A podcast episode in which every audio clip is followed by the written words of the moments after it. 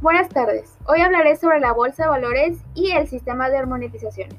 Primero, ¿qué es la bolsa de valores? Estas son puntos de encuentro donde los compradores y vendedores negocian acciones, lo que facilita el financiamiento de los sectores económicos. Estas se dan dentro de un marco de normas, reglas y condiciones de equidad, transparencia y seguridad.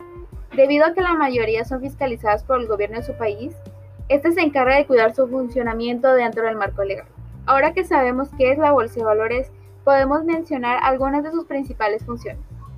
Son la organización general del mercado, facilitar las transacciones con valores, canalizar el ahorro hacia la inversión productiva y ejercer funciones de autorización, fiscalización y regulación conferidas por la ley.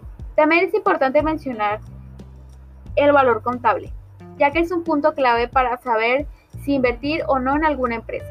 Además, se debe saber eh, lo que pagan los intereses. ¿Y cuál es este valor? Son los bonos.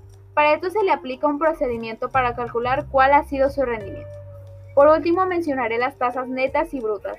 Estas se pagan a los inversionistas o personas físicas.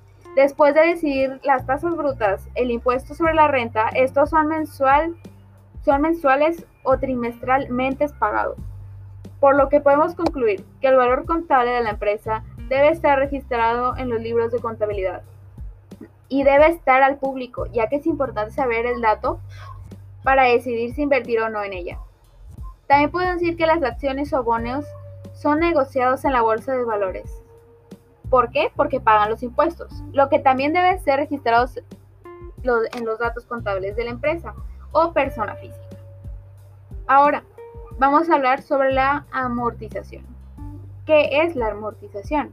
Es un término económico que se refiere al proceso de la distribución de un valor duradero. Algunos lo utilizan como sinónimo de depreciación, según lo apliquen.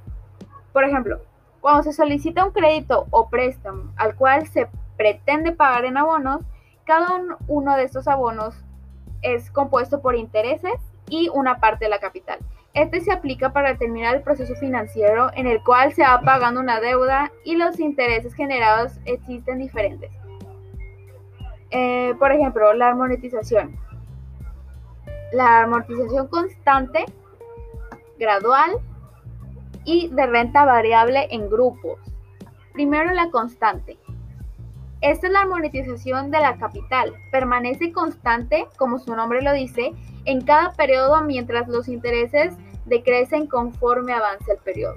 La gradual. Esta es la más usada ya que los pagos son iguales y tienen la misma frecuencia. Los pagos deben ser mayores que los intereses generados en el primer periodo. De lo contrario, la deuda crecería infinitamente, sería impagable.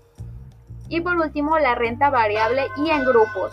La renta puede crecer individualmente o por grupos a lo largo del tiempo, siguiendo una progresión, pero con intervalo de pagos iguales. Con esto podemos concluir que cada uno de los tipos de armonización dependen de qué concepto se abonen.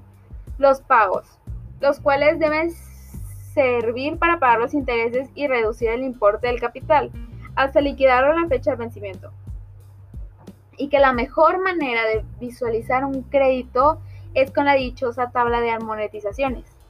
En esta se muestra el calendario de pagos, el principal y el de intereses que se tiene que afrontar al darse un préstamo.